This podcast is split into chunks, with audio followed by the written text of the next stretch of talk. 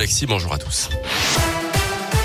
Et à la une ce matin, pas de restrictions trop importantes, mais des mesures de vigilance pour faire face à la cinquième vague de l'épidémie. C'est ce qu'a annoncé le gouvernement hier après un conseil de défense sanitaire. Fermeture des boîtes de nuit à partir de vendredi pour quatre semaines au moins.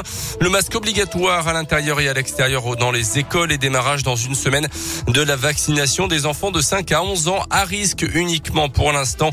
Les plus de 65 ans sont à partir d'aujourd'hui prioritaires pour être vaccinés sans avoir besoin d'une prise de rendez-vous. Le variant Omicron qui est manifestement plus contagieux, mais pas plus dangereux que le Delta qui reste dominant en France, a indiqué le ministre de la Santé. Dans le Puy-de-Dôme, le taux d'incidence s'établit pour l'instant à 402 cas pour 100 000 habitants, 263 dans l'Allier. Dans l'actu également, on en parlait hier, déplacement auvergnat à venir pour le président de la République, Emmanuel Macron, qui n'est toujours pas officiellement candidat à sa propre succession, reprend ses déplacements en région.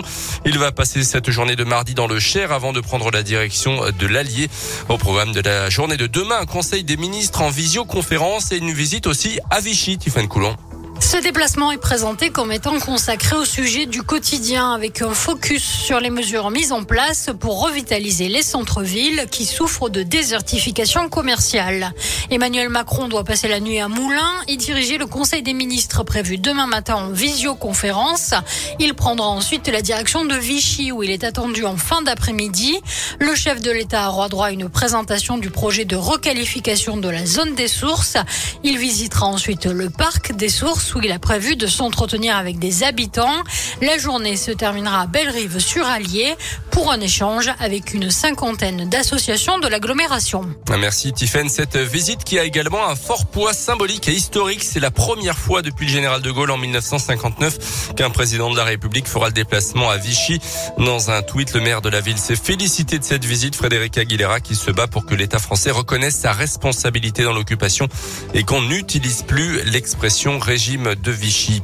Huit mois de prison avec sursis pour un puits de mois de 52 ans jugé hier à Clermont pour avoir passé pas moins de 315 appels à la police en seulement cinq jours. Une avalanche de coups de fil pour insulter ou menacer les fonctionnaires. À l'origine de cette colère, une vieille procédure à son encontre au cours de laquelle sa fille avait été auditionnée. L'affaire s'était soldée par une relaxe. Il a interdiction désormais de faire le 17 en zone police. Une nouvelle journée d'action des agents du social et du médico-social aujourd'hui. Manif à Clermont à 11h devant la préfecture à l'appel de la CGT. Les agents demandent à avoir accès à la prime du Ségur de la santé.